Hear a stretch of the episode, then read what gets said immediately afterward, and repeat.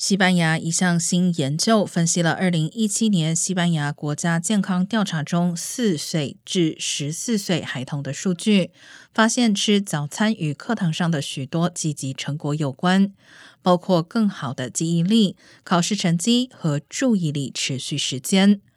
而孩童不吃早餐或在外吃饭，会增加行为出现问题的可能性。研究结果强调，不仅要吃早餐，而且要在家里吃早餐。